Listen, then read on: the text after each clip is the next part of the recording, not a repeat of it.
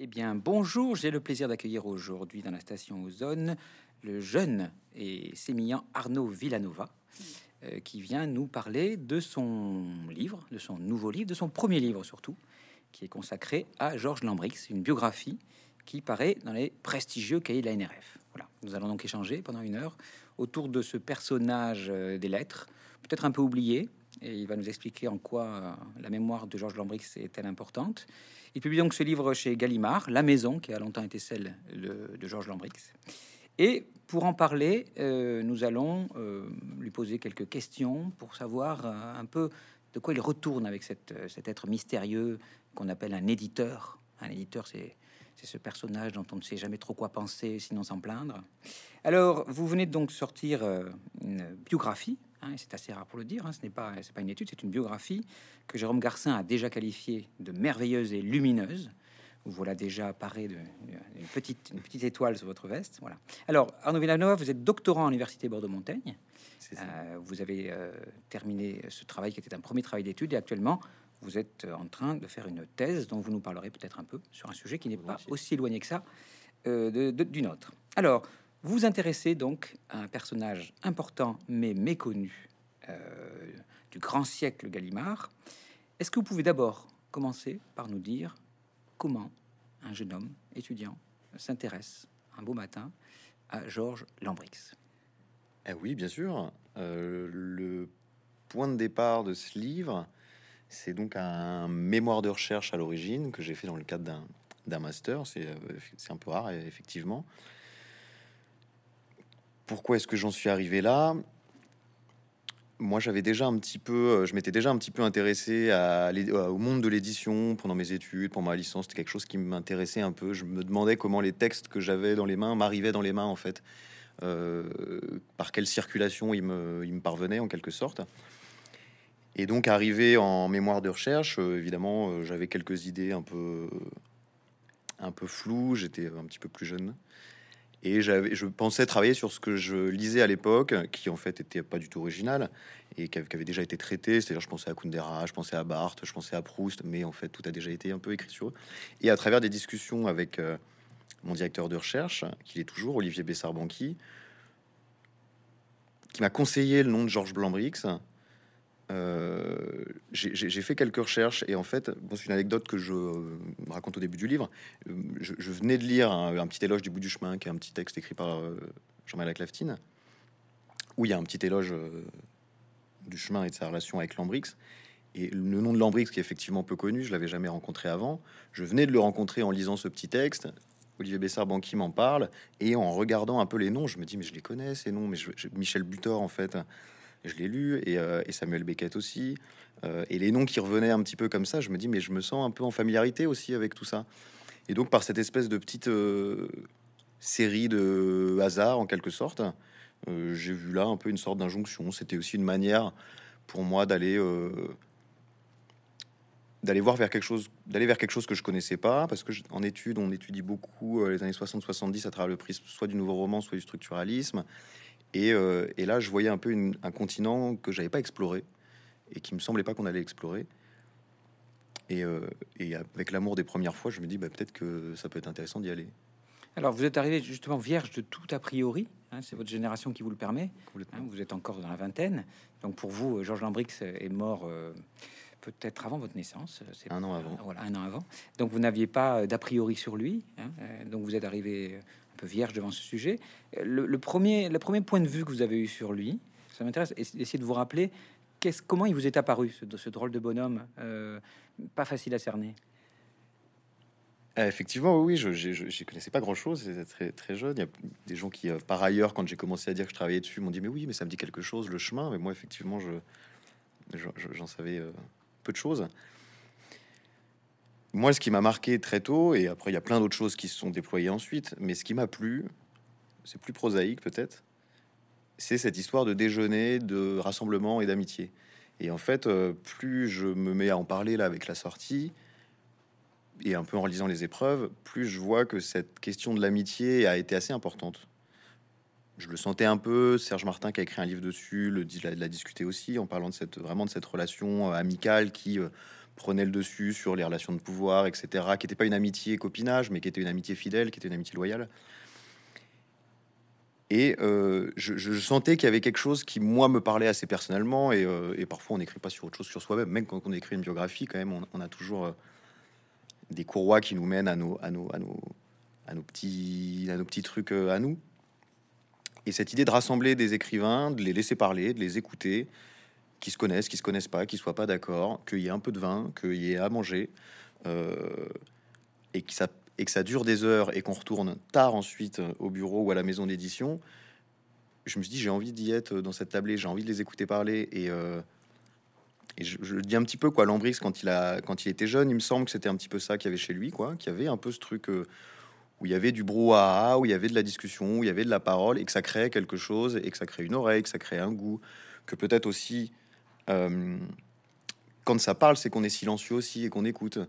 Et donc cette espèce de oui, je me suis senti en amitié avec ça, avec euh, ces déjeuners, ces rencontres et le fait qu'il y avait un peu de monde. Et même si le travail d'écriture est assez solitaire euh, en permanence, enfin quand on écrit en tout cas, cette idée de de vouloir les rassembler, de les rassembler autour d'une table, de les faire euh, vraiment mais parler de tout parce que évidemment comme tout groupe à la fin un groupe d'amis bah, on s'engueule aussi sur d'autres choses on trompe avec la copine de machin euh, on s'engueule sur euh, je sais pas quoi de Julien Gracq. Enfin, il y a mille choses en fait qui circulent, comme dans tout groupe d'amis.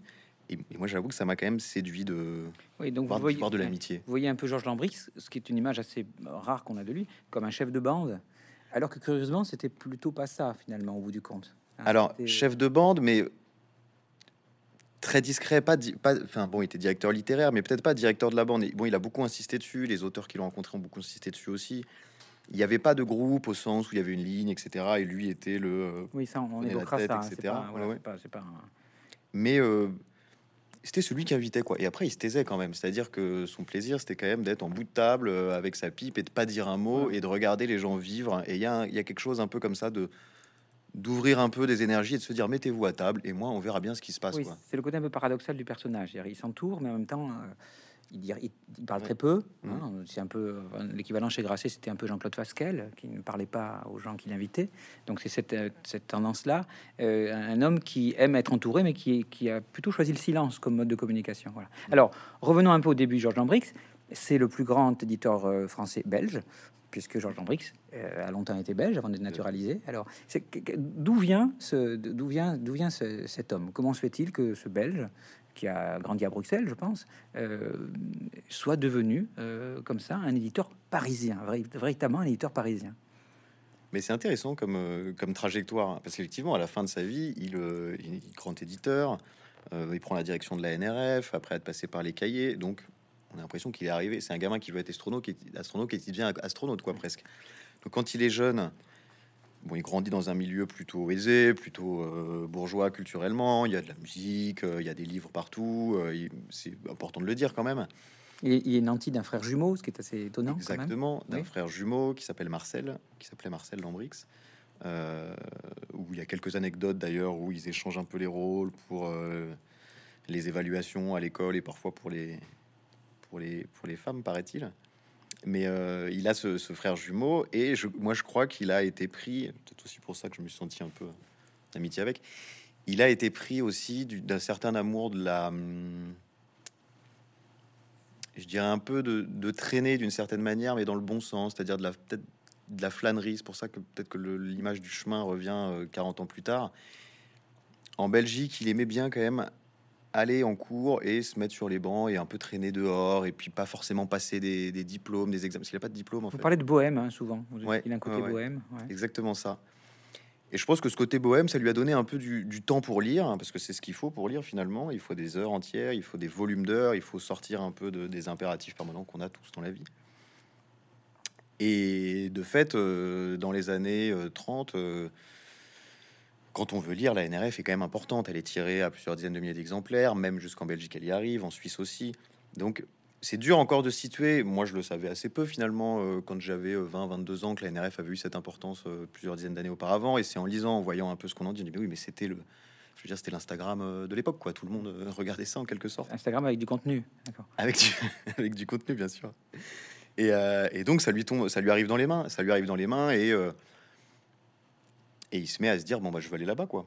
Je veux aller là-bas et euh, il écrivait un peu des choses je, quand il était jeune que de pas extraordinaire, mais il avait des velléités d'écriture quand même.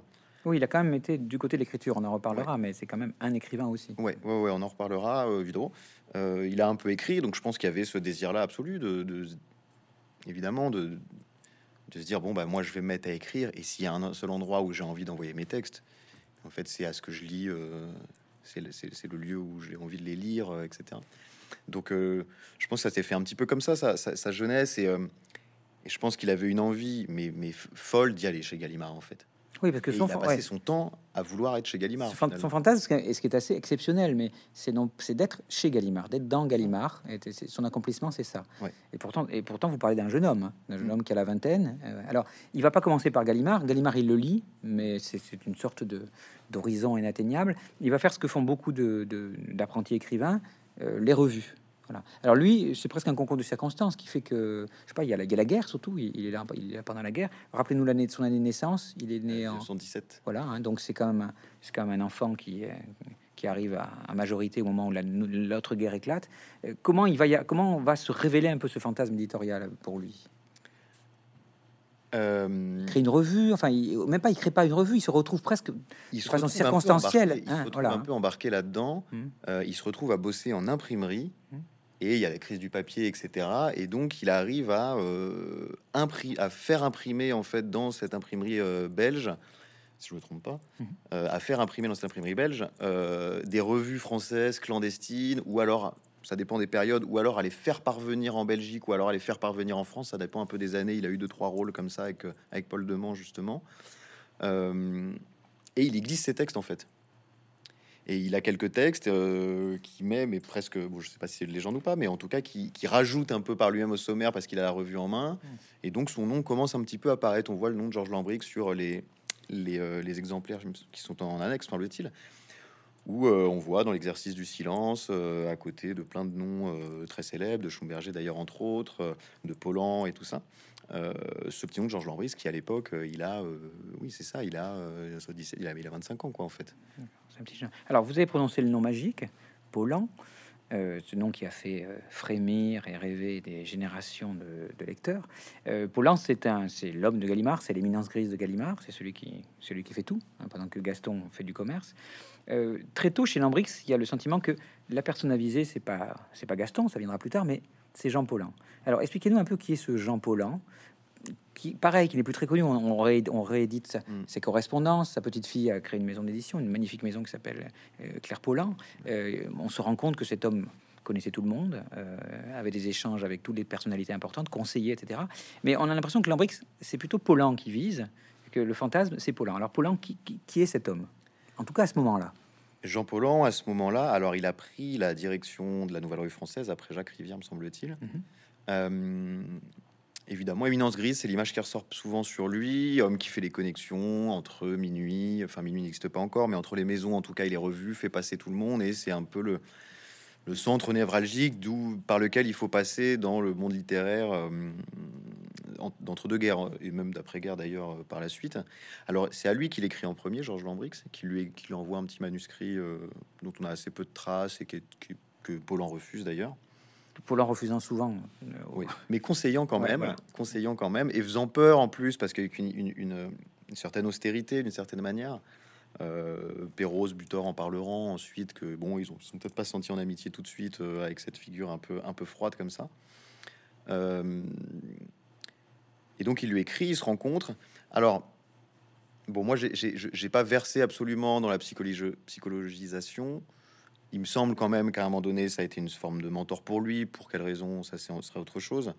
Mais que quand même, il a vu dans cet homme-là euh, pas quelqu'un qui allait le guider, parce que même assez tôt, il comprend bien qu'un écrivain, il est toujours un peu tout seul, c'est toujours un peu solitaire, mais en tout cas, qu'il y a cette figure-là qui peut aider, qui peut écouter, qui peut de temps en temps dire un mot, qui est la figure de l'éditeur ou du directeur littéraire, ça dépend mmh. comme on l'appelle.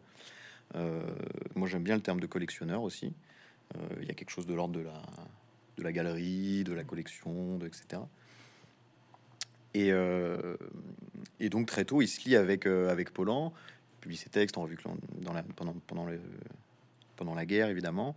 Mais c'est après la guerre que véritablement ils deviendront amis, puisque bon, le, le, le, le conflit sera passé et donc Lambrix arrivera à Paris. Alors, vous l'évoquez justement, Lambrix ne, rentre pas chez Gallimard parce qu'on n'y rentre pas. On n'est pas édité comme ça chez Gallimard, on rentre pas comme ça chez Gallimard. Euh, il faut franchir des, barrières et Lambrix va se retrouver chez Minuit. Alors, quand il est chez Minuit, il est pour, beaucoup de gens, Minuit, c'est Jérôme Lindon. Il est là, il est là avant lui. Euh, et alors, quelle est la place Comment il y rentre déjà chez Minuit Et comment, quelle place va-t-il y trouver Ce qui est très important parce qu'on reviendra à Paulan après. Le, le, lien se fait même chez Minuit. Mm. Quelle est, la, est, comment s'installe-t-il chez Minuit? Euh, alors, il arrive chez Minuit, mais par ses affaires euh, de guerre, de, clandé de, de, revues clandestines, etc. Parce que Minuit se forme à ce moment-là, mais publie dans différents endroits, en Suisse, en Belgique. C'est une maison de la résistance, il hein, faut le dire. C'est la, la maison de Vercors. Voilà. Ouais, ouais, ouais. Euh, avec le silence de la mer, qui est célèbre, qui est adapté en film, tout ça. Donc vraiment, euh, petite maison de résistance. Et donc Lambrix étant un peu dans ces courroies-là pendant ces deux trois années avant 45, euh, en fait, a rencontré ceux qui vont être à l'origine euh, des éditions de minuit. Jean Lescure, Jean Lescure. Mmh. trompe pas, c'est bon. Euh, Jean Lescure, qui en fait vient le chercher en Belgique. Et là, euh, bon, j'écris un peu la scène, mais elle me semble un peu folle euh, et en même temps amusante où vraiment il va le chercher chez lui. Il dit j'ai un, boulot pour vous, venez. J'ai même, même, un petit boulot, vous serez mal payé pour vous, mais vous voilà, mal payé. Venez et il y a quelque chose. Et en même temps, c'est aussi le la proposition qu'on peut pas refuser parce que euh, même si Minuit est tout jeune et que ça n'a pas encore l'image qu'on en a aujourd'hui, bon ben en fait en Belgique. Euh, euh, il a, il n'a pas grand chose à y faire. Euh, il est chez lui, je crois qu'il est encore chez ses parents à ce moment-là. Donc, euh, il, je, je, pense qu'il se voyait pas euh, dans l'édition belge particulièrement, et que pour lui, l'endroit où il fallait aller, quand même, c'était Paris, c'était Paris. Les, maisons les maisons d'édition parisiennes, quoi. C'était quand même là qu'il fallait aller. Donc, il se retrouve chez Minuit. Euh, un peu directeur littéraire, mais touche à tout, euh, ou en tout cas relecteur. Au début, bon, je pense comme dans toutes, comme toutes les petites maisons, c'est-à-dire qu'il fait un maison, fait un voilà. petit peu tout. Puis en plus en après-guerre, donc je, je, le, le, climat est particulier. Et donc il est là avant Jérôme Lindon. Il est là avant Jérôme Lindon. Il repère des manuscrits. Euh, et Jérôme Lindon qui arrive, mais qui est très jeune en plus euh, quand il arrive. Lambrix a presque 10 ans de plus que lui finalement. Et puis qui est à la fabrication en plus, Lindon, enfin ouais, qui, qui, est dans un poste. Était, euh, ouais, ouais, et puis ça crée en plus un peu des remous. Donc il y a eu. Bon, Anne Simonin a beaucoup travaillé dessus. Elle a fait un tout un travail beaucoup plus important et volumineux que le mien euh, pour vraiment où elle elle décrypte tous ces petits moments et toutes ces soirées. Et tout ça, c'est assez passionnant d'ailleurs qui se passe. Euh, mais, mais, mais chez Minuit, il est le directeur littéraire. C'est lui qui trouve les textes. Lui Donc s'impose très tôt ce moment que c'est lui, c'est lui le découvreur, c'est lui le lecteur en quelque sorte chez, chez Minuit. Voilà. Alors vous racontez une chose assez étonnante, euh, qui est que euh, finalement la courroie dont vous parliez entre Minuit et Gallimard, elle existe par Paulin, et que Minuit est un peu le réceptacle des livres que Gallimard pense ne pas pouvoir vendre. Alors oui. comment ça se passe cette organisation qui nous paraîtrait absolument insensée maintenant? Euh, oui, peut-être, oui, peut-être insensé. Après, c'est vrai qu'il y avait ce moment où euh, il y avait des auteurs, euh, comment dire, peut-être pas à risque, mais où Gallimard se dit il y a peut-être quelque chose. Nous, on va pas les prendre. On va aller chez le, minuit qui peut-être peut envoyer des textes un petit peu plus confidentiels. Et Paulan joue ce, cet entremetteur-là, puisqu'il est toujours ami avec Lambrix, que Lambrix y est. Euh, et que donc les manuscrits circulent un peu d'une maison à l'autre selon qu'on se dit ça va beaucoup se vendre, ça va pas beaucoup se vendre. Alors moi je pense que ça existe encore un petit peu aujourd'hui parce qu'il y a toujours ces affaires de, euh, de ce qu'on peut produire en termes de volume de livres, de distribution, etc. Plein de choses comme ça autour des prix. Donc il y a toujours un peu cette petite distribution et aussi de la part des auteurs qui parfois veulent aller chez des maisons plus confidentielles ou à l'inverse chez des, des plus grosses, euh, des plus grosses structures. Oui, mais là, là mais... Gallimard fait quand même travailler à l'œil une petite maison d'édition qui perd de l'argent pour éditer des, des livres compliqués, euh, dans l'idée que on récupérera les auteurs une fois qu'ils auront fait leur voilà. Hein. Et Lambrix c'est totalement fait totalement partie du système, oui. sans doute du fait de son admiration euh, très forte pour Paulin. Oui. Mmh. Moi, je pense qu'il n'est pas non plus aveugle au fait qu'il il, il, il se peut-être pas il se place, mais il y a quand même des correspondances où il continue de dire euh, quand est-ce que j'aurai ma place chez Gallimard? Euh, Est-ce qu'à un moment donné ça se libérera En attendant, je fais ça. Et donc il travaille en ouais. sous-main quasiment pour Gallimard. Ça, vous êtes un peu le premier à le dire, c'est-à-dire d'oser dire que en fait Lambrix a toujours comme horizon Gallimard, même quand il est chez Minuit, ce qu'on ouais. qu pourra peut-être lui faire payer d'une façon ou d'une autre. Voilà. Sans doute, euh, voilà, qui est euh, voilà, est-ce que ce que Lindon alors curieusement chez, chez, chez, Minuit il fait quand même un beau travail. Alors il a une particularité. Minuit c'est la maison de la résistance, c'est la maison de Vercors. Elle s'est forgée son identité sur ce nom-là. Euh, Lescure défend ça, et pourtant Lambrix, c'est pas du tout ce qui l'intéresse. Lui, c'est très vite, il, ne veut pas considérer cette maison comme la maison, comme un abri des résistants. Qu'est-ce comment il la conçoit cette maison? Euh, Je sais pas s'il avait une. euh, Bon, il a écrit quelques textes où on sent. Enfin, quelques. Il y a, quelques. Il y a quelques extraits des éditions de minuit, de billets des éditions de minuit, dont on sent qu'ils ont un peu été écrits ou un peu dirigés, en tout cas par Lambrix. Parce qu'il y a cette ligne-là qui est, bon, ce qu'il dit sous une- un peu comme une formule, mais la ligne, c'est qu'il n'y a pas de ligne. euh. Moi, je pense qu'il se dit qu'il soit chez Minuit, qu'il soit chez Grasset ou qu'il soit chez Gallimard, il a un peu envie de publier ce qu'il aime.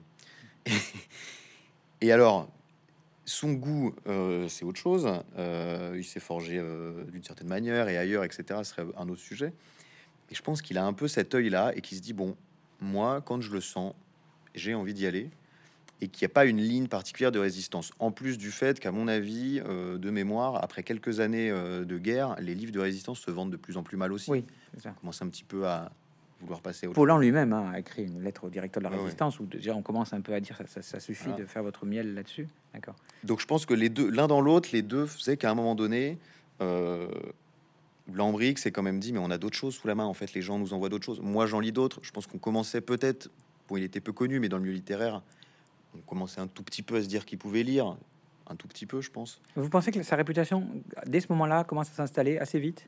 Peut-être pas une réputation euh, au sens où euh, les manuscrits vont lui passer, vont lui arriver dans les mains, mais je pense qu'on connaît un peu Paulan, en tout cas dans la sphère parisienne, qu'on sait qu'il a, euh, qu'il est un peu entouré et qu'il y a peut-être ce nouveau nom de Lambrix qui entoure Paulan, qui est chez Minuit, cette maison-là qui est issue de la Résistance et que ça circule un petit peu, que peut-être certains auteurs euh, entendent ça.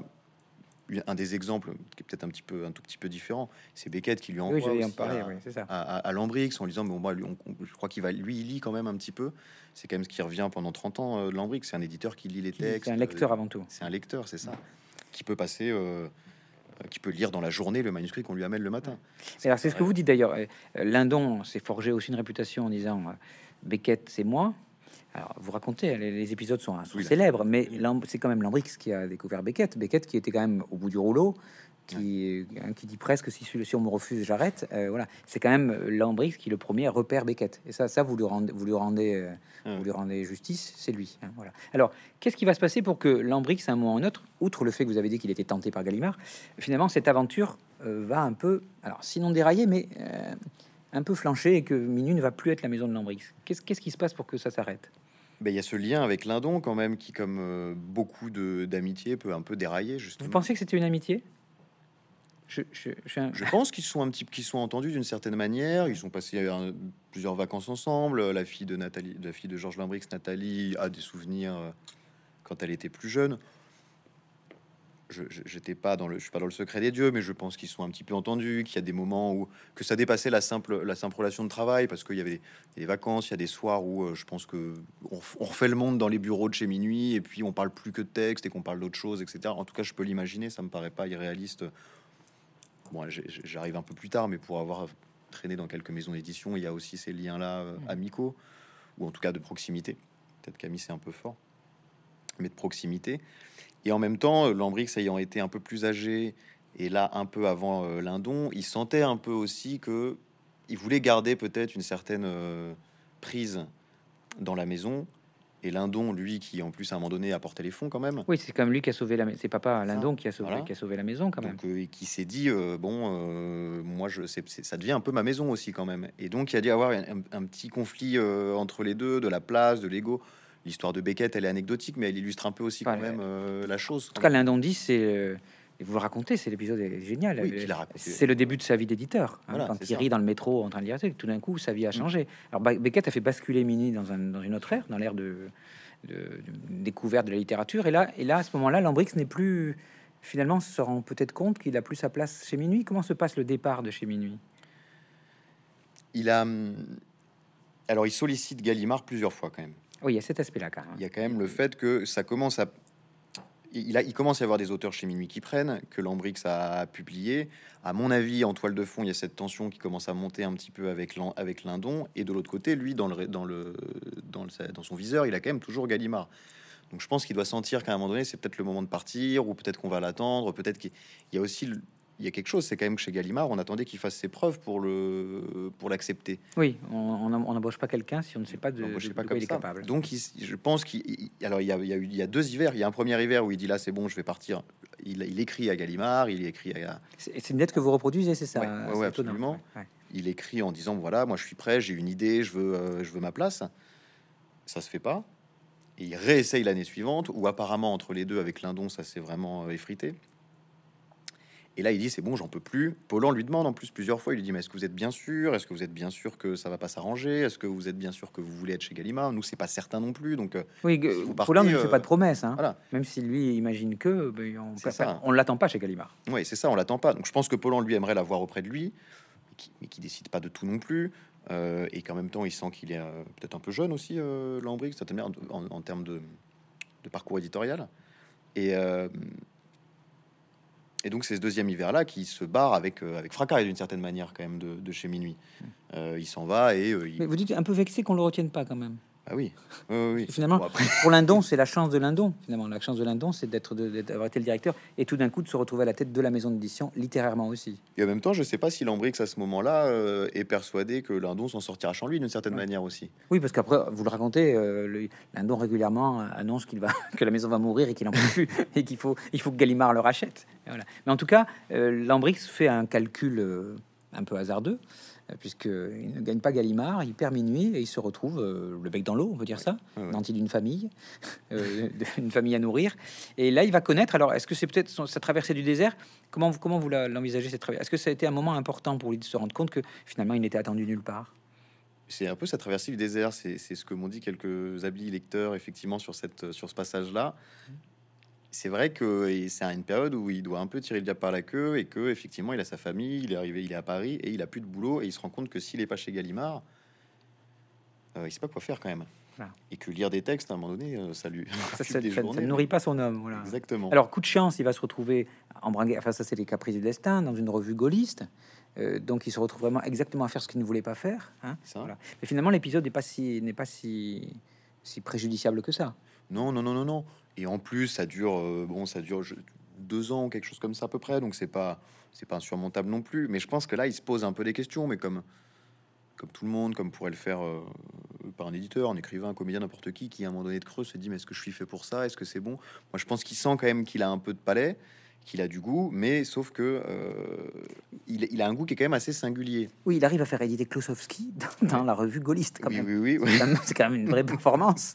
Hein. il, malgré tout, ses marottes, euh, ses, intérêts, il essaie toujours de les, de les, de les caser, de les placer. C'est vraiment ça. Il a des marottes et en même temps, moi, je lui trouve un petit côté. Euh, alors, j'ai peut-être y aller un peu fort. D'une certaine, d'un certain aspect, je lui trouve un petit côté anarchiste.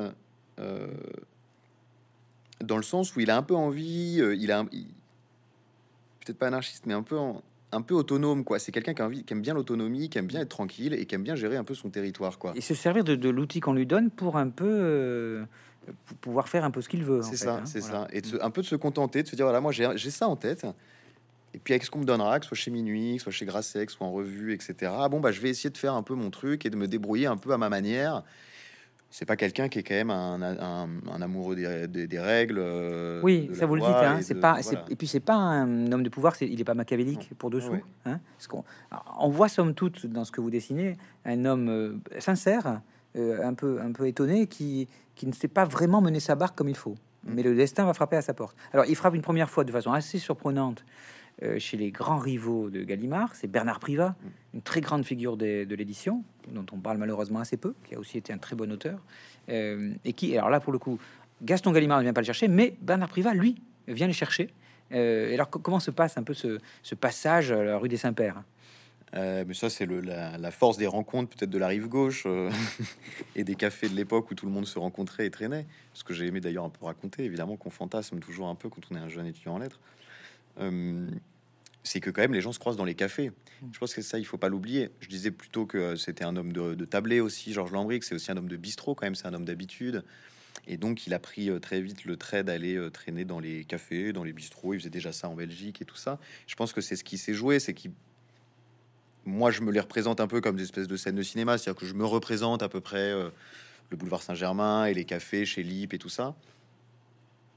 Et que Lambrix, il était souvent là et qu'il avait quand même toujours des manuscrits euh, sous la main et qu'il buvait un coup du vin ou du café et qu'il essayait un peu toujours de parler de ce qu'il avait sous la main aux gens qui étaient là, c'est-à-dire aux directeurs de journaux, aux éditeurs, etc. Mais j'ai un super texte de lui, il avait voulu et tout ça.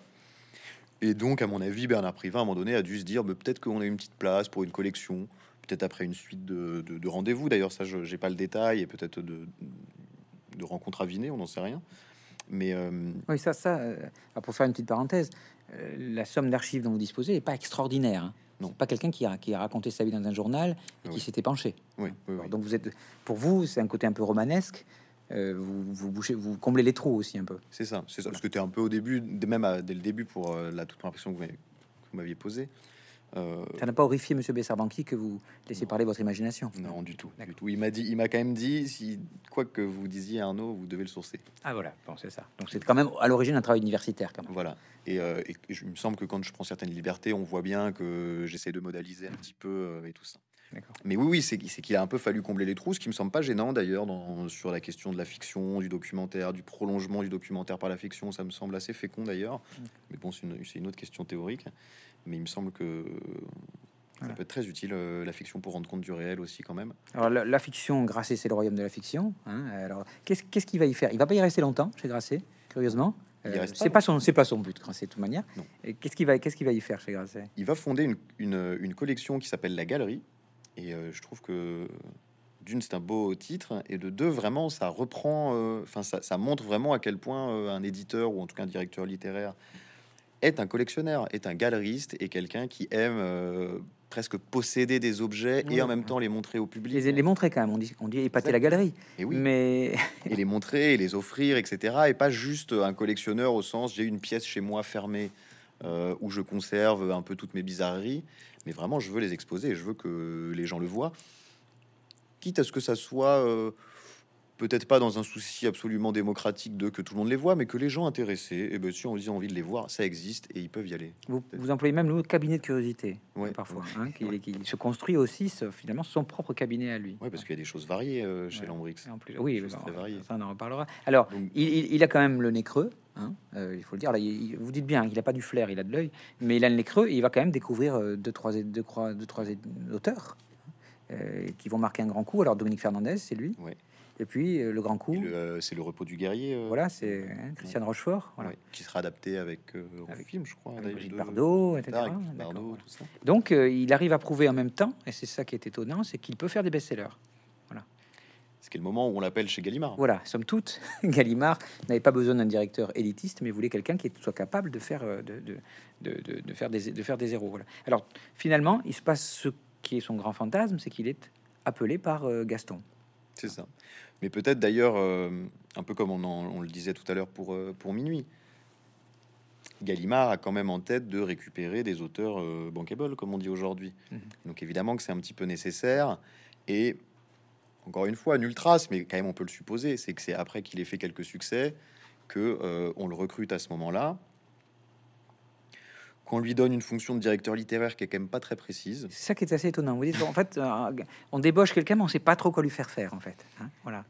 C'est vrai. Bon, je pense en plus que Paulan, à un moment donné, a dit bon, là, c'est bon, on le, re- on- on le prend quand même l'embrique, ça va bien, quoi, maintenant.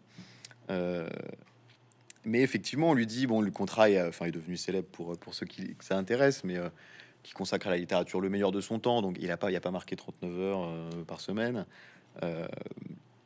Et je pense qu'on lui dit, c'est de mettre un peu au service de Gallimard son œil, en fait, simplement, son, goût, et qu'on lui dise voilà, il y a des livres qui vont arriver.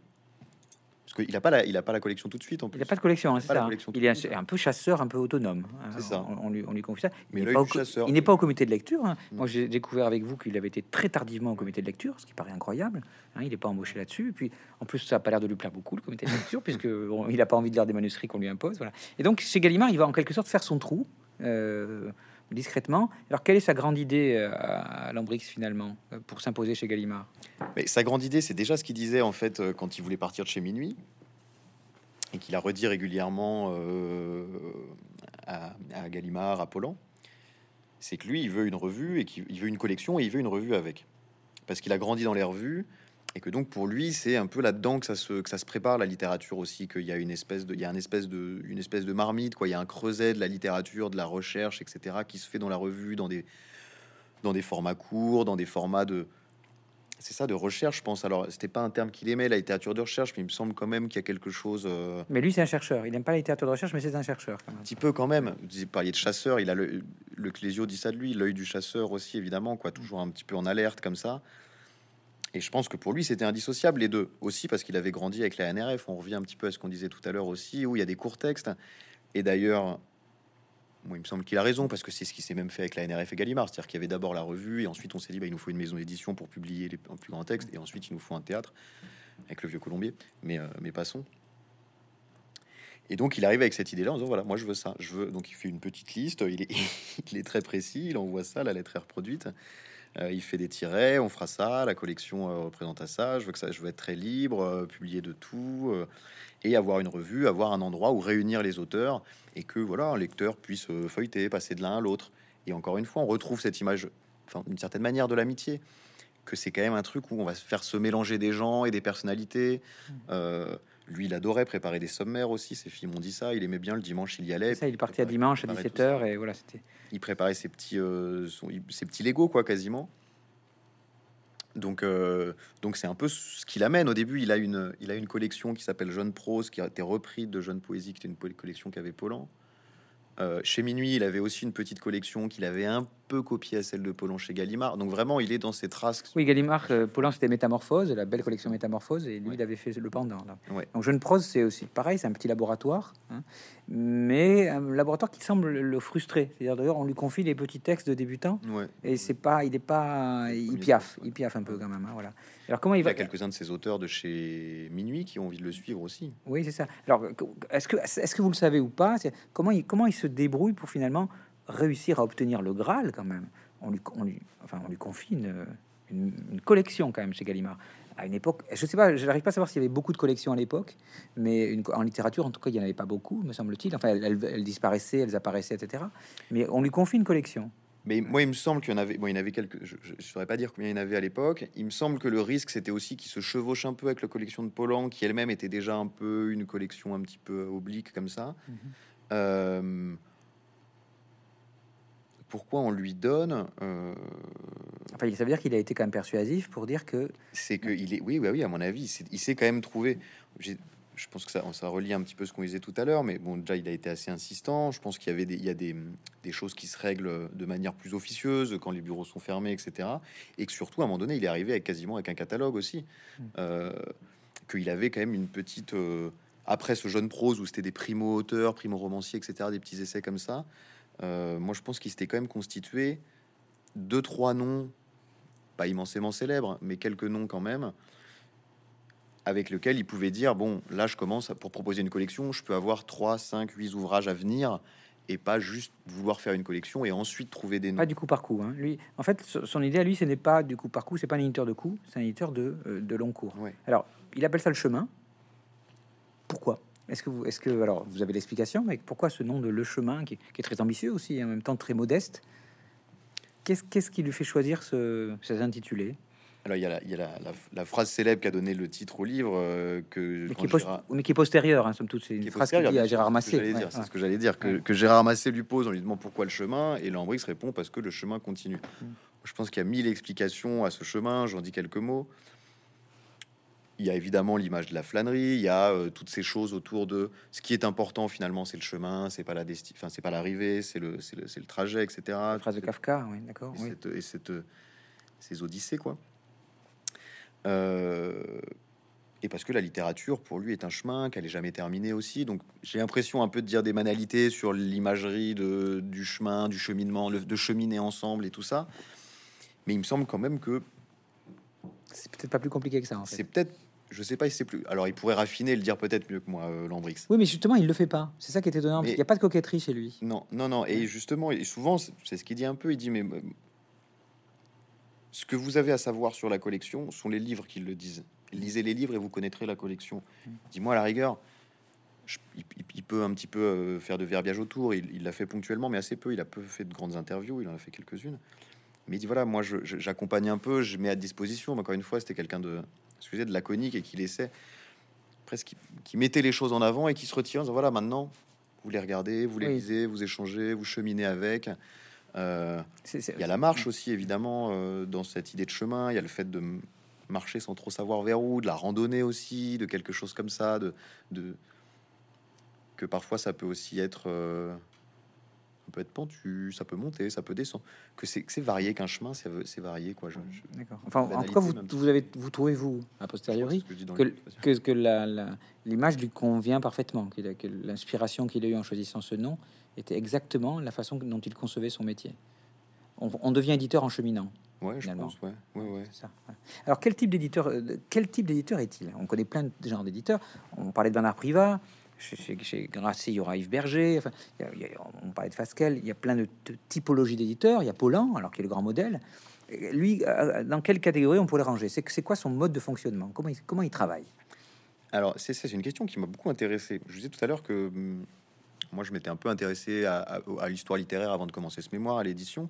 Et justement, cette question des relations, en tout cas entre un auteur et un éditeur, mais je répondrai après sur la question de l'éditeur, elle m'intéressait parce que j'avais rencontré quelques auteurs pour des travaux ou à des rencontres. Il y avait souvent des réponses différentes qui arrivaient. On me disait, soit il y en avait qui, qui avaient un rapport extrêmement filial avec leur auteur, leur éditeur, ils l'appelaient en pleurant, bourré, machin, j'arrive pas à écrire, enfin vraiment cette imagerie un peu là, quoi avec laquelle je me sentais pas forcément euh, en communion, quoi. Et d'autres qui me disaient, mais moi, euh, j'ai un rapport euh, marxiste à mon éditeur, je lui euh, donne un livre et c'est tout, et c'est pas mon ami, et, et c'est mon boss, quoi. Et donc ça m'intriguait. Je sentais qu'il y avait plusieurs liens entre les auteurs et les éditeurs, et donc évidemment, il y avait plusieurs types d'éditeurs. Euh, Eric Orsena m'a dit, hein, quand vous êtes éditeur, soit vous avez une suite de tête à tête, soit vous avez une famille. Mm. Lambrix, me semble-t-il, était quand même plutôt de la catégorie de ceux qui avaient une famille, ou en tout cas quelque chose qui s'y adosse. Euh, C'était quand même un éditeur, ce qu'il faut dire, qui était très peu interventionniste, voire pas du tout. Et Oui, ça c'est étonnant. bavard. Ça c'est étonnant. hein. ça, c'est quand même un- un- Voilà. impressionnant parce que il y en a des éditeurs, pas tous, il y en a, mais qui disent Mais là, il faut reprendre la page 12 du chapitre 4, euh, tes verbes, ton passé simple. Enfin, vraiment, édite avec un crayon, et voilà. ça, il y a un côté un peu professoral et tout qui est pas gênant. D'ailleurs, il y a des écrivains qui ont besoin d'être accompagnés, et ma foi. Mais, euh, mais lui, pas du tout. C'est-à-dire qu'il lisait, et le travail de l'écrivain, c'est le travail de l'écrivain, c'est pas le travail de l'éditeur. Donc il y a sa phrase célèbre, enfin son expression célèbre, qui disait voilà, c'était pas tant. Ça veut dire, c'est, ça veut tout, ça veut tout dire. Euh, Oui, donc c'est quelqu'un qui reçoit, euh, qui n'est pas là pour, euh, qui, qui a une vision somme toute du texte un peu presque mystique, c'est-à-dire Ouais, que ouais. c'est quelque chose qui vous est confié, vous n'allez pas co- comme comme quand on reçoit une peinture, dire, on va pas se mettre à modifier le paysage. Il, il a il, il a cette vision là, Ah oui. voilà, et jusqu'au bout ça sera comme ça. Mais c'est exactement. Et tout à l'heure, je parlais de, de- de l'image de la galerie, vous parlez de la peinture. Il y a de ça aussi. Un, un- un galeriste, il demande pas à son peintre de changer le tableau quand il arrive en lui disant mais mets du bleu dans l'angle ou quelque chose comme ça. Mm. Ce qui c'est soit c'est épatant, soit ça va pas. Et après, ben, l'écrivain, Paulan lui dit très tôt, il est, il est toujours seul face à son texte en fait. Et c'est un peu lui qui. euh, Enfin bon, après ça c'est un peu le- la littérature, comment s'écrit la littérature et tout ça quoi. Et après on a chacun des conceptions un peu différentes, mais il me semble quand même que c'est une, qu'une- la littérature c'est une singularité que c'est vraiment quelque chose qui est propre. Et si un éditeur se met à dire non, non, mais moi tous mes textes, je veux qu'ils soient au passé simple, la singularité, elle devient un peu euh, s'homogénéise. Alors, Euh, c'est sa particularité que euh, lui, il refuse de faire école. hein. Alors, il y a peut-être aussi cette idée que, en, en parallèle, euh, il y a une sorte de, de mouvement de fond qui fait que le nouveau roman euh, s'impose. Lui, a, même, c'est quand même lui qui a découvert Butor, euh, me semble-t-il, hein, qui est quand même le premier auteur du nouveau, de ce qui est supposé être le nouveau roman euh, à, à s'imposer. Mais lui, il est contre l'école. Les écoles, ça lui paraît absolument insupportable et même suspect. Ouais, oui, oui. Ce que je disais plus tôt, c'est c'est pas un grand fanat de règles. Euh, assez vite, euh, les bancs de l'école, ils euh, ils s'en est émancipés, en tout cas. C'est pour ça que je disais ça. Bon, c'est peut-être un peu pour la formule, mais qu'il y a quand même un petit côté un peu anard chez lui, quoi. Je le vois a posteriori, à rebours, et je me trompe peut-être, et c'est peut-être un peu parce que. Voilà.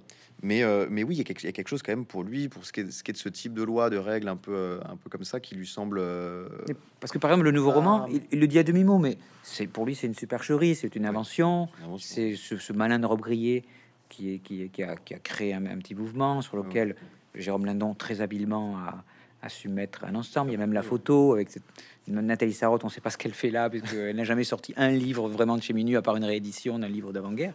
Euh, mais que lui, il veut, il veut pas situer là-dedans. Enfin, je dirais, il, est- il y a une forme d'honnêteté profonde chez lui. Qui, un, un- éditeur et honnête, ça a un as toujours un côté bizarre. On dirait que c'est pas du tout dans le même paradigme, mais qu'il y a cet aspect-là. C'est-à-dire que je vais pas, euh, je ne vais pas vous faire passer pour ce que vous n'êtes pas. Est-ce que, et ça vous en parlez, c'est intéressant, il se met à être éditeur dans les années 50, au début des années 50, et vous employez la formule, c'est quand le livre commence sa mue en objet de production. Euh, c'est-à-dire 1953, c'est Philippe Aki qui crée le livre de poche. tout d'un coup, euh, on, va produire en série des grandes quantités. Lui, il n'est pas du tout là-dedans. Hein. il, est, presque dans le refus. Est-ce hmm. que c'est ça? Oui, oui, je pense. Je pense. Et d'ailleurs, euh, les livres du chemin se vendaient, se vendaient pas tant que ça, et ça lui importait peu.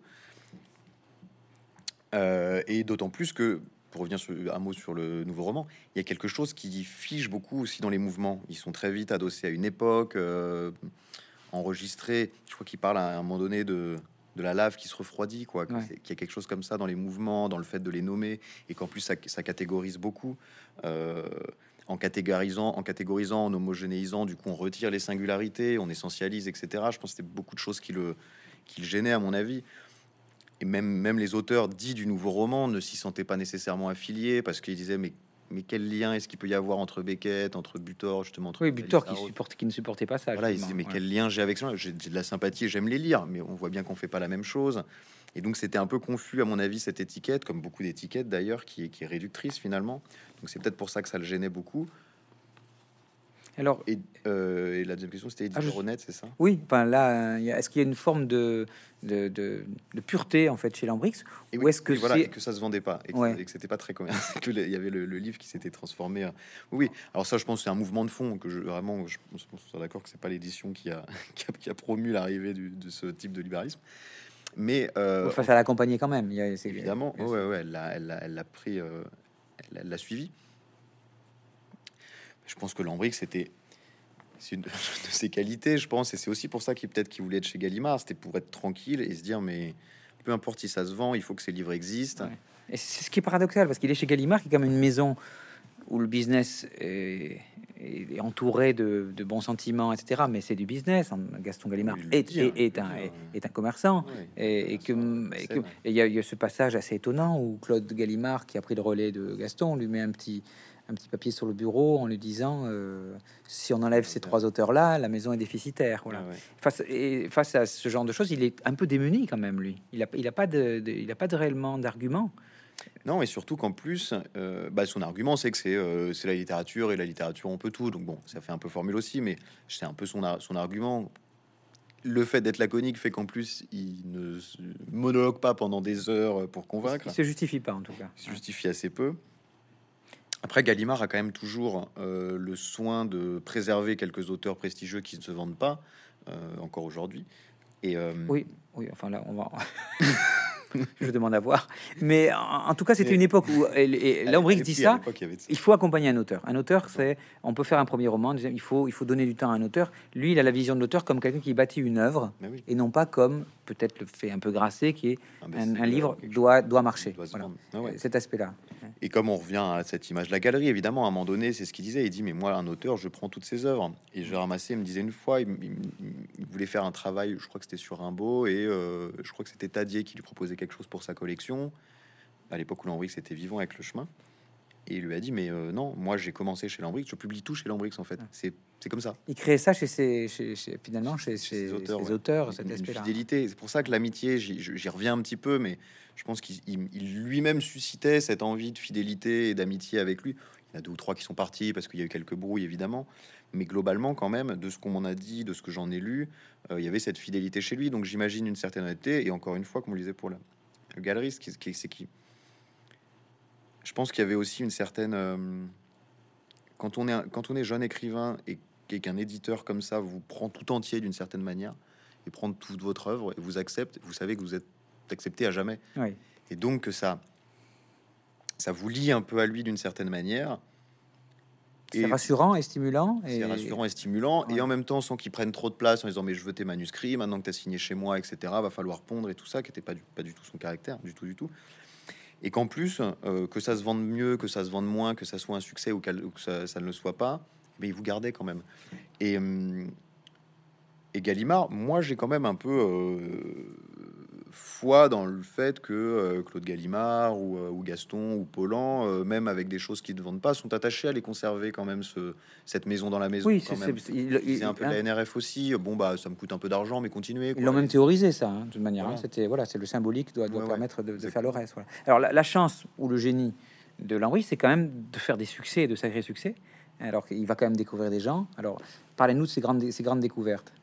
Euh, Il y a des grandes découvertes qui d'ailleurs, euh, comme Minuit récupérait, Gallimard récupérait celle de Minuit, la Blanche récupérait celle du chemin généralement. Donc celle qui est célèbre, c'est évidemment celle de Leclésio avec euh, le procès verbal en 62, qui lui-même, pour revenir au nouveau roman, dans la lettre se dit mais il paraît que vous êtes l'éditeur du nouveau roman, est-ce que j'ai quand même le droit de vous l'envoyer Donc euh, Lambrix, euh, alors pas du tout, euh, envoyez-moi reste tout de suite. Et- Il fait une chose assez inc- incroyable, hein, qui est remarquée par la presse là, quand on parle de votre livre, c'est que Leclésio lui écrit une lettre pour lui demander s'il peut lui envoyer un manuscrit, ce qui paraît insensé, et, et- et il, il lui répond. Il répond immédiatement. Alors vous, et vous- il lit le manuscrit. Oui, et il est lu le manuscrit, mais comme si, est-ce que c'est ce qu'on appelle la vista ou enfin, est-ce que donc c'est à dire que Lambris a cette générosité de dire à un jeune gamin, un jeune type qui habite à Nice, je, oui, envoyez-moi votre manuscrit. Enfin, c'est on- Moi, je pense que on, on parlait tout à l'heure un peu du fait qu'il avait essayé d'écrire. Moi, je pense qu'il a su, il a senti assez vite que sa puissance n'était pas dans l'écriture, mais qu'en revanche, il avait une puissance de lecteur et Mm. que vraiment, c'était. euh, je pense qu'il faisait que ça. Il faisait que lire. Ses filles le disent, euh, ses proches le disent et tout ça. Il lisait en travail, il lisait en vacances. Il avait le même quotidien en permanence. C'est quelqu'un qui voulait lire tout le temps, presque de manière euh, un peu pathologique, euh, pourrait- on pourrait dire.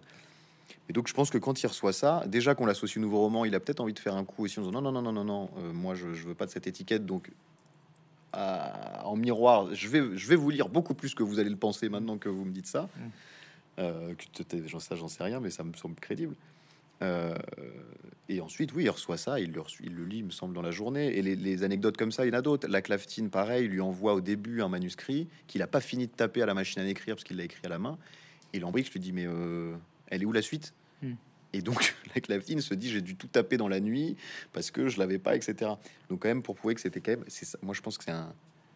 Ça, c'est un de ces traits. euh, il a une capacité, majeurs, voilà, une capacité à renifler euh, la personne qui sera qui possède une œuvre. Ouais, je pense. ouais. Alors il découvre le Clésio, Butor, il prolonge, euh, il accueille, il fait de Gallimard la maison de Butor, et puis l'air de rien, il a des concours. Et vous parlez à un moment où, où c'est un éditeur important de la place de Paris. Finalement, il a réussi à imposer et à être incontournable, euh, incontournable à- à- Oui. sur- dans le monde des éditeurs. Comment ça se passe pour lui cet épisode-là? Est-ce que c'est tout d'un coup, euh, ça y est, je suis arrivé euh, au sommet de ma carrière. Est-ce qu'il y a une façon, une forme d'arrogance chez lui ou pas du tout? Moi, Je pense que c'est son grand moment de, de joie, de plaisir, qui est aussi suivi par euh, toutes les, peut-être parfois les, les, les, les- les intensités, les déconvenus avec leurs intensités aussi de Mhm. ces moments-là, parce que c'est ça, c'est son grand moment, il faut le dire, il a 10 ans où il est euh, euh, rayonnant d'une certaine manière, il, il fait aller et venir, il remplace presque Paulan d'une certaine manière dans son, sa place dans le milieu euh, parisien.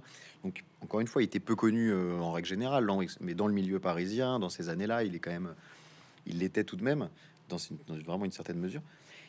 Et évidemment, il réussit et il a des succès. Euh, Il a deux concours, hein, je crois. hein. Jacques Borel, Euh, euh, la- Pascal Lenné, la ouais, la dentelière. hein. Et le. Il a le Renaudot avec euh, le Clésio. Clésio. Puis il y en a peut-être d'autres que j'oublie. Enfin, finalement, enfin, il est bankable, comme Ouais, vous dites. hein. ouais, voilà, tout d'un ouais, coup, il se met à, gagner- il bankable, se il- met à faire gagner de l'argent à sa maison d'édition. Et, euh, et je pense que là, il en jouit un petit peu aussi, parce que c'est quand même le moment qu'il a attendu pendant euh, 40, 50 ans presque. Donc il a un peu la folie des grandeurs, à mon avis, ce que j'essaie de dire. Et en même temps, il y a, euh, c'est assez, euh, assez savoureux à voir, à, à sentir aussi, quoi, qu'il s'éclate. Oui, vous le dites même, euh, même un peu trop, peut-être. Un peu trop, voilà, c'est ça. ce que je veux dire par ses intensités, peut-être. C'est que il y a Oui. des histoires avec sa femme, il y a des histoires où il boit beaucoup, où il fait un peu, peut-être un beaucoup la fête et tout ça. Avec des gens plus jeunes que lui, d'ailleurs. hein. Vous- Avec quoi Avec des jeunes, des jeunes, des, des écrivains. des jeunes des- écrivains. Alors, Ouais. justement, un peu tout. son rapport avec les autres. Alors, il, il est en même temps, curieusement, il a jamais été identifié comme quelqu'un qui serait hyper euh, novateur, hyper avant-gardiste, curieusement, même s'il est dans l'avant-garde. Et il, est, as- il a l'air assez fasciné par les avant-gardes, notamment, So- il repère Solers, Ouais. mais c'est Solers euh, se retrouve au seuil, et il a l'air fasciné par tel quel. euh, alors, quelle est la nature de ses rapports avec, avec, avec ces, jeunes, euh, ces jeunes tigres, qui eux sont très idéologisés, justement? Ouais, ouais. Alors, Alors, il les fréquente un peu, mais pas des années non plus quand même. Mais oui, évidemment, il y a la rive gauche et il y a ces, il y a ces, il y a ces cafés qui se croisent là. Euh, moi, il me semble ce qui l'attire, euh, c'est peut-être la vitalité qu'il y avait chez tel quel, au sens assez fort, quoi. C'est-à-dire qu'il y avait quand même une, des, pulsions de vie théorique et tout ça chez tel quel, idéologique, mais en tout cas, il y avait une forme d'énergie et de puissance. Et je pense que moi, c'est ça qui l'a qui l'attirait. Quand je dis qu'il est lecteur, qu'il lit très vite, qu'il prend celui de Leclésio, qui prend celui de la Claftine, etc., qu'il a une soif de lire aussi. Il y a une soif de vie aussi comme ça, un peu sous toutes ses formes. Euh, et que quand il voit des jeunes qui ont peut-être un peu plus l'énergie des débuts que euh, des auteurs un peu plus installés qu'il admire et avec qui il est ami aussi, mais c'est un autre type de relation, je veux dire, c'est un autre type de puissance en tout cas.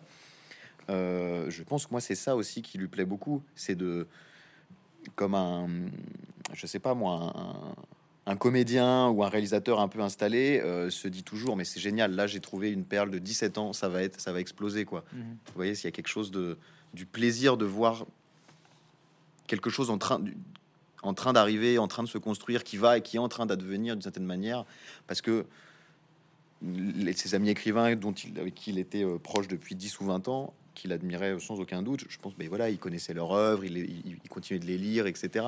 Mais quand il y a quelque chose de neuf, c'est ce que dit, euh, ce qu'on dit un peu de lui, quoi. Il aimait le jamais vu et le jamais lu. Et Oui, quoi de mieux que euh, une jeune personne qu'il a jamais rencontrée pour lui filer un texte qui va lui donner un peu le l'éclaboussement du langage, quoi, comme dit Barthes, un peu ce, ce- ce- cette, cette folie de la, de la- de la jeunesse d'une certaine manière, euh, comme on peut. euh, c'est ça, quand un, un- un premier manuscrit, euh, Barthes dit un peu ça, quoi, dans, dans un de ses séminaires. Il dit, il est, ils sont, ils sont pas toujours très bons, mais ils sont, ils sont plein. De, un premier manuscrit est plein de pulsions de désir. Il est plein de la pulsion de désir d'écrire. Je pense que il devait y être un peu sensible, il en devait être Brice, quoi, sensible, cette, euh, mais sentir cette. Ok. cette- Alors lui qui n'a pas fait œuvre, on va un peu en parler, qui a, qui a fait peu œuvre. Finalement, est-ce que son œuvre, c'est pas d'avoir été l'hyper lecteur, hyper sensitif, euh, malgré par dessus tout? Si, si, si, si, bien sûr, bien sûr. Il a fait des petits livres euh, que j'ai lus, qui sont d'ailleurs euh, que moi je trouve euh, très beaux, très clairs. Pas un corpus énorme. hein. Non, non, non, non, non, non. ça Alors, 50 écrivain, qu'est-ce qu'il en reste de Lambris écrivain? Est-ce Il- que euh, le Il livre, reste peu de choses avec des livres qui sont durs à trouver. il y en a encore un imaginaire Je crois que les fines attaches doivent Il être disponibles depuis mais 40 ans. C'est un des seuls. Euh, parce qu'il y en a une partie qui, qui ont paru à l'époque aux éditions de, de la différence. de chez la sa- différence ça chez sa nièce Colette nièce Henrix, Mm. maison qui a qui n'a pas pu continuer, qui a repris forme sous le- nom des éditions du Canoë, mais qui publie pas nécessairement ces livres-là, qu'elle avait édité dans les années 90-2000. Donc c'est un peu comme ça que je les ai trouvés. Euh, peu édités, mais qui lui ressemblent un peu. C'est des livres très courts, euh, quelques textes euh, de maximes, d'aphorismes, de choses comme ça, quoi, de, de, de- de formules aussi, qu'il a peut-être dites au cours d'un repas d'ailleurs. Euh, Mais un peu comme que- Polan quand oui. même. Ah oui, un peu comme Polan. Alors peut-être moins. Alors moins théorique. oui, moins théorique peut-être, mais est-ce qu'il y a une forme de pas de maniérisme chez lui, qui est que cette forme d'épure? Si, Est-ce si, que si. le fait d'avoir été éditeur a contraint son travail d'écrivain? Euh, Comme si euh, l'écrivain ne faisait que se glisser dans les interstices que laissait le travail titanesque de lecture. Euh, Euh, ah, c'est intéressant. Euh, je sais pas si ça l'a contraint. Moi, je pense qu'il était déjà contraint et qu'il qu'il est devenu éditeur parce qu'il a senti que euh, l'écriture était pas pour lui, comme beaucoup d'éditeurs d'ailleurs, Mhm. comme beaucoup d'éditeurs. Il a essayé quand même tôt de d'écrire, d'écrire des volumes un peu plus importants et, très vite, je pense que, en fait, le, le- désir d'écrire arrive toujours par le plaisir de lire. C'est parce qu'on lit qu'on veut écrire, c'est parce que j'ai lu que j'écris. Mais ça n'est pas nécessairement parce qu'on veut écrire et qu'on a lu qu'on fait littérature. Ouais. Et je pense que lui l'a senti assez vite. Il a senti que ce plaisir de lire en première instance déclenchait chez lui un désir d'écrire, mais que ce désir d'écrire n'était pas nécessairement euh, n'était pas une, une des formes de sa puissance. Et qu'il était bien meilleur euh, en lecteur, en découvreur, à passer peut-être des heures entières à lire et à écouter, d'où le fait qu'il était peut-être silencieux. On écoute un peu aussi une voix quand on la lit. Et que je, je suis pas sûr que ce soit sa, son œuvre, enfin le fait qu'il soit éditeur qui l'a empêché d'écrire, mais plus qu'il est devenu éditeur, pas par défaut, mais par force, euh, justement. Oui, parce que dans- en, même temps que lui, il y avait des éditeurs qui, est- qui faisaient œuvre euh, littéraire, ou même il y, a, il y a toujours eu un Jean Quérol, immense éditeur, euh, forger une œuvre euh, compliquée. Il y en a eu. enfin, il y en a- je ne reviendrai pas sur les noms, mais alors, euh, donc un écrivain qui écrit peu, un, un éditeur qui lit beaucoup, qui ne laisse pas de notes hein, de lecture. hein, finalement, c'est quelqu'un qui, hein, il n'y a pas de, il y a pas d'archives. hein. Ah ouais. n'avez pas été noyé sous les archives. Non, hein. assez peu. Alors, il y a, il y a une. euh, moi, j'ai pas eu accès euh, tant que ça à des archives Gallimard. J'étais principalement à l'IMEC. Ouais. Peut-être que Gallimard avait quelques, Oui, oui. éléments de notes de lecture, mais assez peu, il me semble. J'en Oui, bah, c'est pas quelqu'un qui a, qui a, qui a Voilà. produit, surproduit, etc. Même Alban Cerisier me disait Voilà. que non, non, il n'y avait pas. D'accord. Euh, alors, euh, revenons à un aspect important qui est la revue. Euh, malgré tout, vous l'avez dit, il a été formé par les revues. Il fait partie d'une génération pour qui la revue est euh, la manière d'arriver en littérature et la manière aussi de, de parvenir. La fameuse NRF, la NRF qui est interdite, qui est reprise, etc. Il, le- il- il crée les cahiers du chemin. Donc, il a finalement sa revue hein, qui s'appelle les cahiers du chemin. Comment il envisage cette revue? Euh, par rapport à au fait qu'il y a déjà une revue chez Gallimard.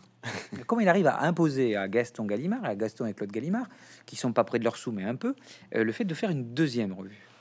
Euh, oui, cette deuxième revue qui tiendra 10 ans de 67 à 77, euh, mais qui d'ailleurs euh, se termine parce qu'elle est absorbée. Alors au Ouais. début, comment est-ce qu'il y arrive? Bon, c'était déjà dans son projet dont on parlait tout à l'heure, euh, de euh, d'avoir une revue nécessairement adossée à la collection pour laisser mariner un peu ce qui fera roman peut-être ensuite ou qui fera texte plus long dans, dans sa collection. Vous pensez que c'est anti- une antichambre, vous? Moi, je le vois moins Ou comme ça, parce que c'est quand même, il y a beaucoup d'auteurs, de textes d'auteurs déjà confirmés. Oui, oui, quand oui. même. Ou en tout cas, non, non, je- pas que, mais qu'en qu'en- qu'en partie c'en est une, ou que c'est un réceptacle de euh, textes qui aurait peut-être moins sa place dans la revue, peut-être parce que pas assez long, parce que trop essayistique, ou en tout cas une zone un peu de une zone de tir, un petit peu à, essayer des choses. Mm. Zone d'essai quand même un peu euh, la revue. On retrouve quand même des choses chez Guyotta qui sont publiées un peu sous les mêmes formes. On retrouve quand même des euh, des textes en revue où euh, on voit bien que c'est les prémices de textes qui ensuite euh, feront livre. Oui, parce que le Et premier aussi- numéro des Cahiers du Chemin est une sorte de profession de foi, quand même. Ouais, ouais, ouais, ouais, quand même. des- il, y va fort. quand même. Il, il est très fort. Mais est-ce que c'est une, Euh, est-ce que ça constitue une sorte d'arme pour lui? Posséder une revue, est-ce que c'est pas, alors que vous dites que c'est pas un homme de pouvoir, est-ce qu'il affirme pas quelque chose en disant chez Gallimard, je suis- je- j'ai quand même ma revue, c'est-à-dire j'ai quand même, j'ai presque mon cheptel, quoi. Est-ce qu'il n'y a pas un peu de ça malgré tout Si, si, si, si. Et en plus, euh, on en a parlé tout à l'heure, mais euh, en face, il y a tel quel aussi. Oui. Donc évidemment, c'est euh, important d'avoir sa propre revue, de se d'être lu, de circuler un petit peu au-delà peut-être des chemins habituels des librairies et des livres. Donc évidemment que c'est une manière aussi de s'installer. Alors, comment ça a été perçu par par les Gallimard? Moi, je pense qu'au début, ils n'avaient pas du tout idée que ça prendrait cette dimension-là, parce qu'en fait, les cahiers se transforment, si j'ose dire, euh, à mi-chemin, changent de pagination, changent de taille, etc., et deviennent de plus en plus importants. Oui. Au début, c'était un petit livre, donc à mon Oui, avis, avec un avait petit quelque- format, jeune prose. petit ouais. format qui Ouais. rentre dans la poche. euh, C'était des cahiers d'une collection en plus. voilà. Donc il y avait un côté, c'est les cahiers, c'est les, c'est les- les petites Ouais. notes qu'on écrit autour de la collection. Ouais. Et en fait, petit à petit, euh, ça se met à devenir de plus en plus important. Euh, les textes sont de plus en plus longs. Euh, et donc, je pense que ça, ça a peut-être un petit peu échappé aussi. Enfin, il les a bien nus, quoi. C'est. C'est-à-dire Et son, sa, sa prééminence faisait qu'on pouvait pas le, le priver de son, de son jouet, mais il y avait quand même, alors, comme s'il revenait toujours à cette ancienne qui est jouée chez Gallimard, je veux avoir ma revue, et avec en ligne d'horizon quand même la NRF quand même, je veux diriger la NRF, je veux être Paulan quand même, Ouais, oui, oui. sans, sans vouloir raccourcir, c'est quand même je veux être Jean Paulan, c'est je veux être Jean Paulan ou rien, quoi, c'est un peu ça. et finalement, euh, il, il va devenir en quelque sorte Jean Paulan en récupérant la NRF à 77, et là vous dites de façon assez cruelle qu'il il y arrive au moment où c'est plus la peine, quoi.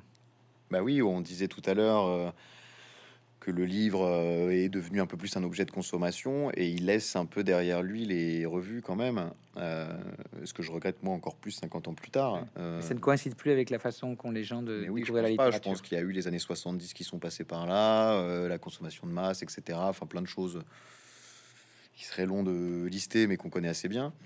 Et que en fait, ce mode d'usage-là, ce mode de consommation de la lecture euh, et du temps long euh, se fait complètement euh, happé par euh, les grosses industries qui arrivent, télévision, cinéma, etc. Enfin, des, des choses qu'on connaît. et, Donc c'est une forme d'obsolescence. La revue est un objet obsolète et il en hérite au moment où finalement plus personne de celle de la en NRF. Et oui, Voilà. c'est ça. Parce qu'en plus, il part en fait. C'est ça qui est dommage, c'est que on lui propose la NRF à condition qu'il qu'il ferme ses cahiers, évidemment. On va pas faire les deux. Et Voilà. voilà. Tu prends ton parce qu'en fait, la- pendant que les cahiers grossissent d'un côté, la NRF se réduit de l'autre, etc. Donc on lui dit bon bah coup de bol, on va prendre les cahiers avec la nébuleuse et on va on va les on va faire les vases communicants un petit peu. Ça se passe pas exactement comme ça.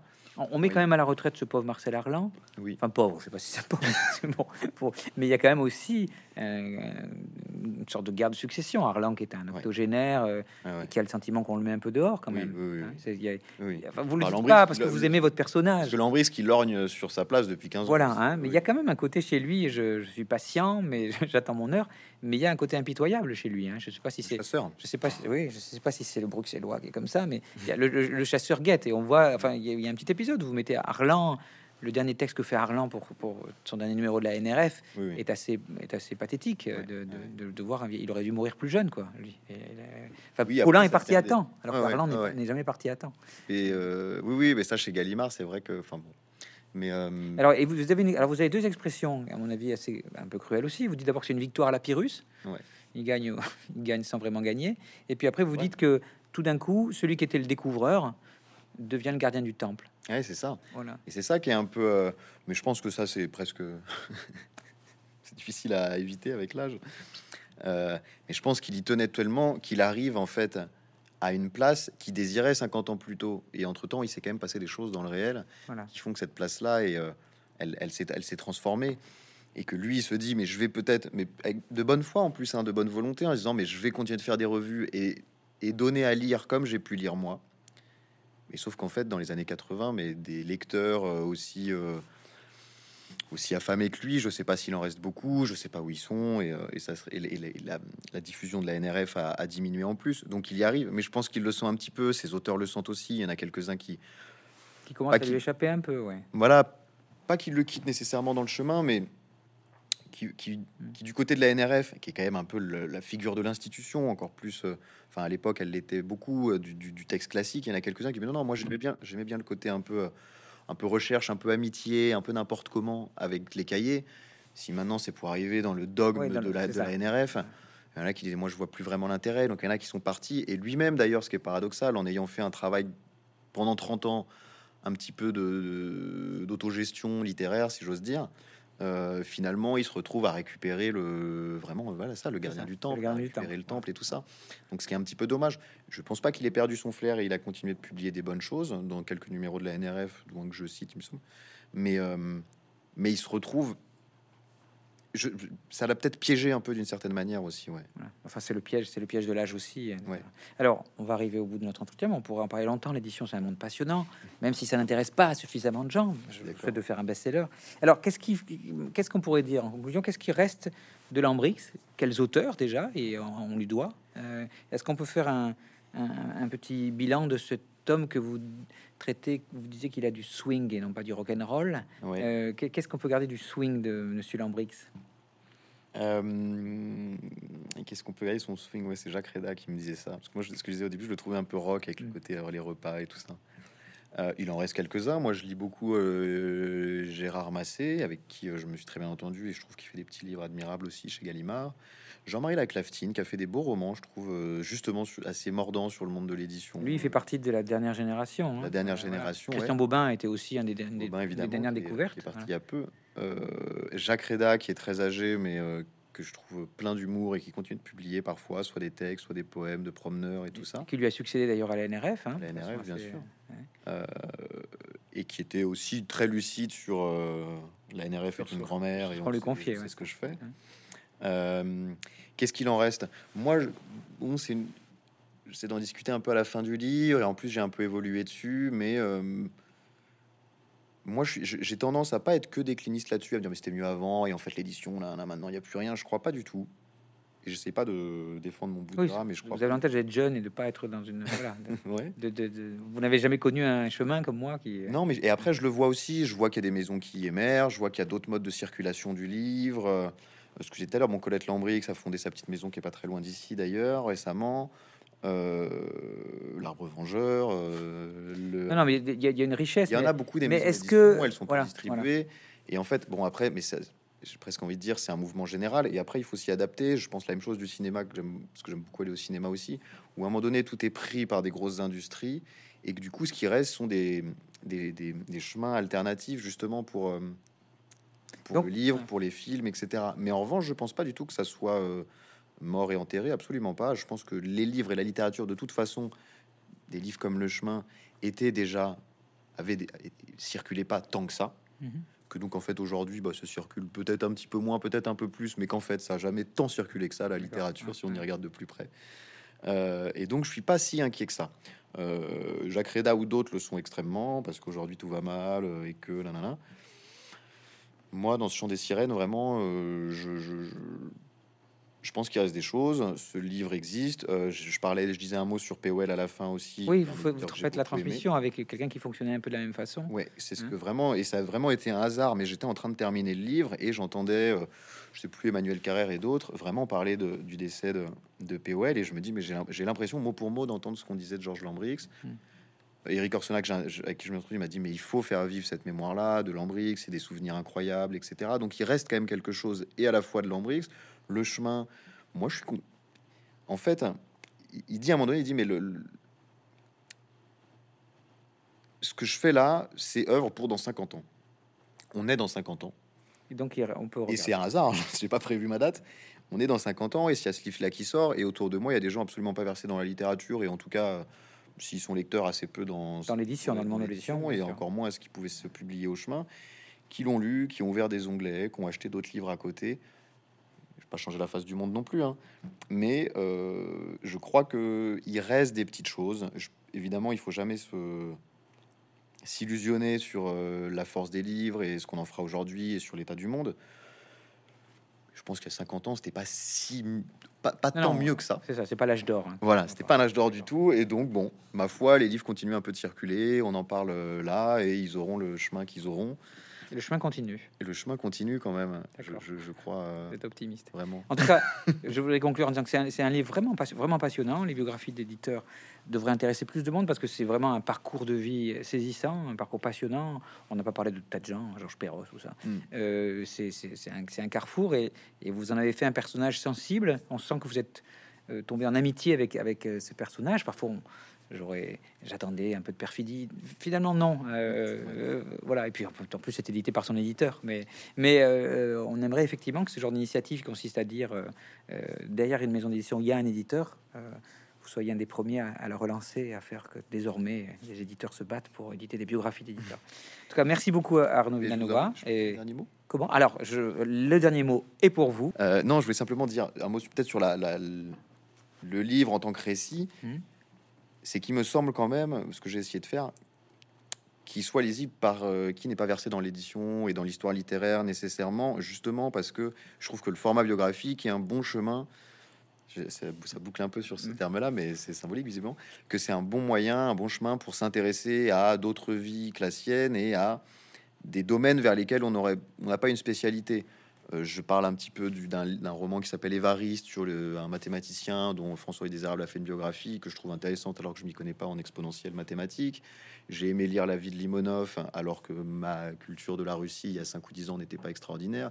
Je peux aimer lire une biographie d'Einstein, d'Étienne Klein alors que je j'y connais rien en physique quantique. Et je pense que euh, la forme, la biographie littéraire euh, permet ça et que c'est une des choses qui m'a plu, c'est que j'ai eu de bons retours de gens qui ne sont pas du tout dans l'histoire littéraire et m'ont dit mais oui en fait c'est lisible et c'est pas uniquement un, Ah oui, non, c'est pas. Je pense que c'est pas un livre pour spécialistes. hein. On est voilà. Et, et je voilà n'ayez trop de crainte. je tenais à, je tenais je tenais à le dire euh, Donc, on peut le lire. voilà je tenais un peu à le dire parce que c'est important et qu'on se dise pas bon voilà oui c'est pour euh, C'est pour le petit monde, non. voilà Même si on aimerait que le petit monde et tous les si tous les éditeurs l'achetaient, déjà je pense que ça, ça ferait un joli succès et ça leur apprendrait plein de choses. Merci beaucoup Arnaud en tout cas. merci à vous